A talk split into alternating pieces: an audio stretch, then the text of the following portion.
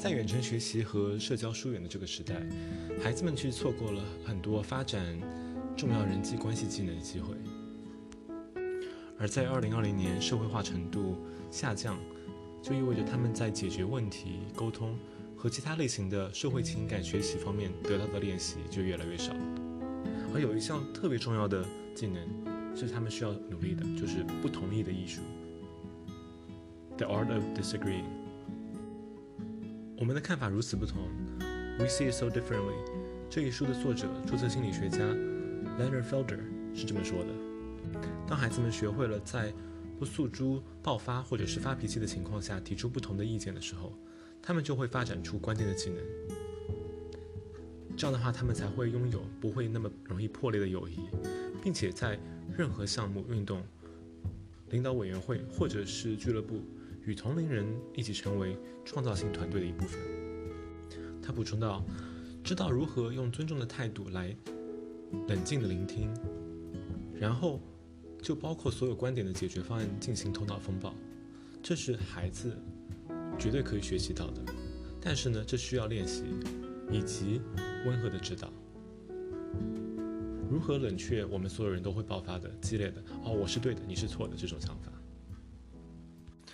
正如我们在这些年清楚地看到的，分歧的确是日常生活的一部分，而重要的是要怎么学会如何讨论不同的意见和喜好。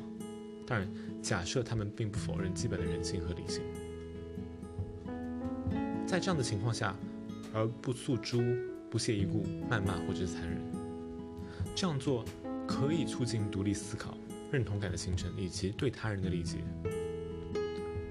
但是在缺乏传统课堂的互动情况下，孩子们如何才能学会表达意见、有效沟通、驾驭分歧、共同解决问题呢？接下来，这名心理学家和其他的一些专家，他们就分享了他们的建议，希望家长们能够教会孩子以如何健康的方式来表达不同的建议。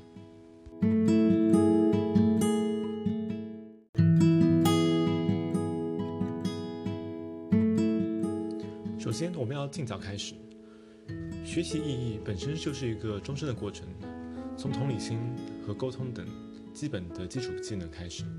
我们并不能把这个当做是一个简单的、单一的讲座，而是一系列的对话和体验。从事儿童工作的临床心理学家和艺术治疗师 Robin Goodman 是这么说的：从很小的时候开始，我们就需要教孩子分享、有礼貌，做一个好的。呃，榜样，这些都是良好沟通和与他人相处的重要基石。另外，我们需要跟他们谈谈感受。Goodman 是这么介绍的：当冲突发生的时候，帮助孩子们理解他们的感受是非常有帮助的。比如说，他们是不是感受到受伤了、被冷落了？他们是不是内心沮丧，感觉不被倾听了？或者他们被误解或是尴尬？把这些感受用语言表达出来，可以帮助理解正在发生的事情、问题的根源，而不仅仅是关于分歧这本身。帮助孩子理解和表达自己的情绪，可以让他们有能力去处理冲突和分歧，养成每天谈论感受的一个习惯。根本是这么说的：感受很重要，因为你还需要帮助孩子在感到尴尬或愤怒的时候该怎么做。而不是只关注他们不同意的实际话语。第三点就是培养同理心 （empathy）。当孩子们学会理解自己的感受的时候，他们就可以开始识别他人的这些情绪，并培养他们的同理心。同理心和情商是你每天都可以培养的技能，就像每天锻炼自己身体上的肌肉一样。心理学家、游戏治疗师和《妈妈倦怠》这一书的作者 Sheryl Ziegler 是这么建议的。让你的孩子站在别人的立场上，挑战他们问一些问题，比如说他们为什么这么说？如果我被排除在外，我会有什么样的感觉？我怎么样能用不同的方式说呢？你认为他们的感受和想法是什么样子的？通过同理心的一个锻炼，是可以帮助有效沟通、改善关系。以及忍受困难时期的一个非常重要的技能。在意见不一致的时候，同理心并不意味着你必须从你的立场退缩，但它可以帮助你以尊重的方式来管理冲突。这就是要理解人与人之间的不同，因为各种原因，我们会持有不同的观点。哥们也这么说，这不并意味着这个人是正确的，只是你至少理解并考虑他们的观点。这与帮助你的孩子不要假设对方在想什么或做什么，而是要发现更多的东西，教会孩子反对建议、反对意见，也是为了向别人学习。他们可能有你没有的想法或知识，所以倾听和学习其实是很有帮助的。接下来就是要以身作则了，注意你是怎么样和你的合作伙伴或者是朋友发生分歧的。因为你的孩子其实正在实时的观察和学习。如果你不同意某人的建议，你可能会找到一个时间，然后你可以解释你做了什么，或者问你的孩子，他们注意到你是怎么处理的。当然，父母并不是每次都需要这么做，但是你需要积极的去寻找那些可以，我们所谓或所谓的一个叫做 teaching moment，就是可以教授这个。事情的一个时间点，父母还可以在与孩子互动的时候树立健康的分歧。他们可以通过聆听对方的意见，考虑对方的观点，平静地表达他们不同意，然后达成解决方案，并继续往前。如果你或者你的家人已经创造了一个这样经常性的习惯，确保在讨论中每个观点都能被听到，团队中的每一个成员都是。头脑风暴对话的一部分，你提出一个尊重和包容每个观点的方法，那么这些建立和平的技能将会成为你孩子的第二个天性。而另一方面，如果你的家庭把一切都变得是权力争斗或者是单挑的倾向，每次都是以最愤怒的、最混乱的人来占主导地位，那你的孩子可能就会学会恐吓，然后认为欺负别人是他们成功的门票。接下来，我们需要帮助孩子培养他们的倾听能力。社交情感学习提供商 Move This World 创始人兼 CEO Sarah Pauler Lyon 是这么说的：“大量的冲突源于沟通不畅。提醒你的孩子做一个好的倾听者是怎么样子的，包括直接看着说话的人，重复理解并提出问题，而不是迅速的跳进建议或打断别人。”播客啊，有声读物这些，其实为孩子提供另外一种培养聆听技能的方式。对于父母而言，在与孩子对话中树立良好的倾听行为也是很重要的。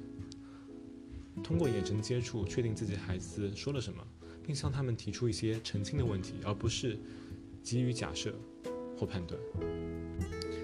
记住，这是关于理解，而不是证明你是对的。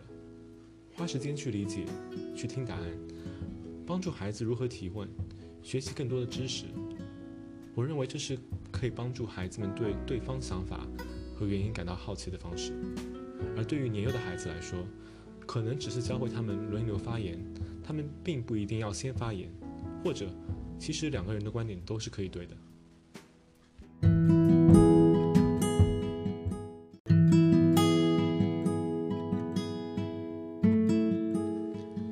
接下来就是要确定应对策略。分歧会引起强烈的情绪，所以给孩子提供一个处理这些压抑感的路线图是很有帮助的。与他们年龄相适应的镇定策略包括心理呼吸、写日记、绘画，或者是其他一些形式的创造性表达。你可以和孩子们一起示范和练习。觉得没有人听我说话，或者没有人认真对待我的看法时，我通常会呼吸几口气，给自己的火气降降温，这样我依然可以成为对话当中的一部分，而不是直接爆炸。然后我会平静地问：“我这里需要一些帮助，谁能给我一个解决方案？”把我所希望的和别人也希望的结合在一起。家长也可以教孩子解决问题的策略，比如说妥协、谈判、头脑风暴、测试不同的解决方案。而孩子们呢，其实也可以在家里面和兄弟姐妹一起练习这些技能。然后呢，你还可以帮助孩子练习尊重不同的意见。当出现分歧的时候，父母可以引导孩子完成这个过程，并提供指导，鼓励他们用“我的说法”来交流自己的感受和观点。比如说，当我听到这句话的时候，我感到很难过，或者是我相信现在发生了什么。执教教育心理学家、嗯，行为分析师以及《温妮和他的烦恼》这本书的作者 Rina Patel 是这么提呃提供意见的。他说：“我们应该教孩子如何去倾听别人的想法，而不是贬低对方的想法和信念。教他们不要针对个人提出或采取不同的意见，在保持主题的情况下，在提出观点的时候，不要带入他人的性格特征。”自我主题 （Subjective Self） 一个免费的儿童社交情感学习课程，它的创始人 Rupert Meta，他开发了一个练习，教孩子们去反对和辩论，从一些小的话题开始，让他们自如的反思、表达和倾听。意见。他建议问你的幼儿园小朋友是喜欢冰淇淋还是香草，对你家里的每一个人进行民意调查。这样，你的孩子就可以看到，有些人可能会有不同的答案，并且对哪种是更好的味道产生分歧。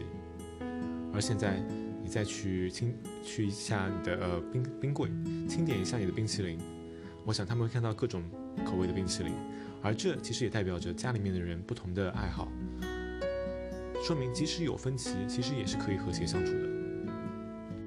使用媒体也是一个可以帮助孩子。认识、学习不同意见的一个好方法。和你的孩子一起阅读是一个很好的机会。通过文学作品讨论冲突的解决方法。当你一起阅读的时候，你可以问一些问题，比如说，你认为这个角色的感觉是什么样子的？你认为他们为什么会有这样的感觉？你也可以帮助孩子把故事或人物与自己联系在一起。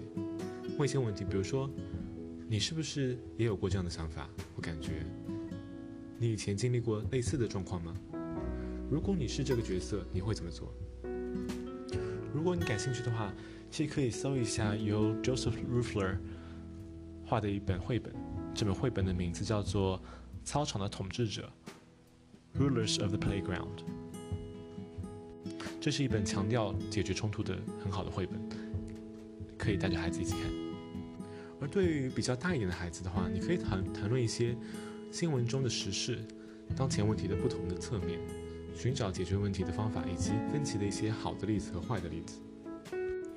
当孩子们看电视或者听到成人对话的时候，他们会观察到分歧的行动，他们可以听到不同的侧面，甚至可以通过这些观察来创造自己的意见，而这也有助于增强他们的一个自信心。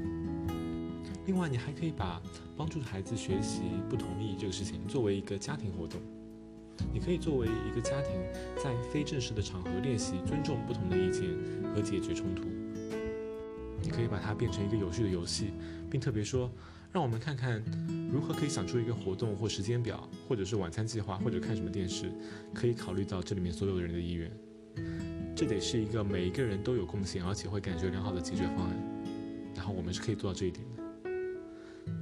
通过游戏的形式。”其实是可以增进一个家庭之间的家庭的一个关系的，而且可以帮助孩子学习。孩子们其实很善于把拼图拼在一起，所以把所有的不同的观点纳入同同一个事情、同一个团队的一个项目里面，就相当于是拼拼图一样。我们每个人只有拼图的一部分，而需要其他的拼图，需要其他的部分来让它完整。而最后一个建议呢，则是要有耐心。培养驾驭分歧这个技能本身也是一个终身的过程。我们其实没有必要为了激烈争吵或者是嗯其他进展中的失误而烦恼。如果你的一个孩子或者是家庭里面的一个成呃成年成员内心有很多火气，需要额外的指导和耐心，才可以让他们把火气降温，成为团队中的一员。那其实也没有什么关系。我们需要鼓励这个激烈的人取得的每一小步进步，并且向这个易怒的人保证，一些伟大的头脑和伟大的创造能力，也必须是小步快跑。这样才能，他们才能学会作为团队的一员被倾听、被包容和成功。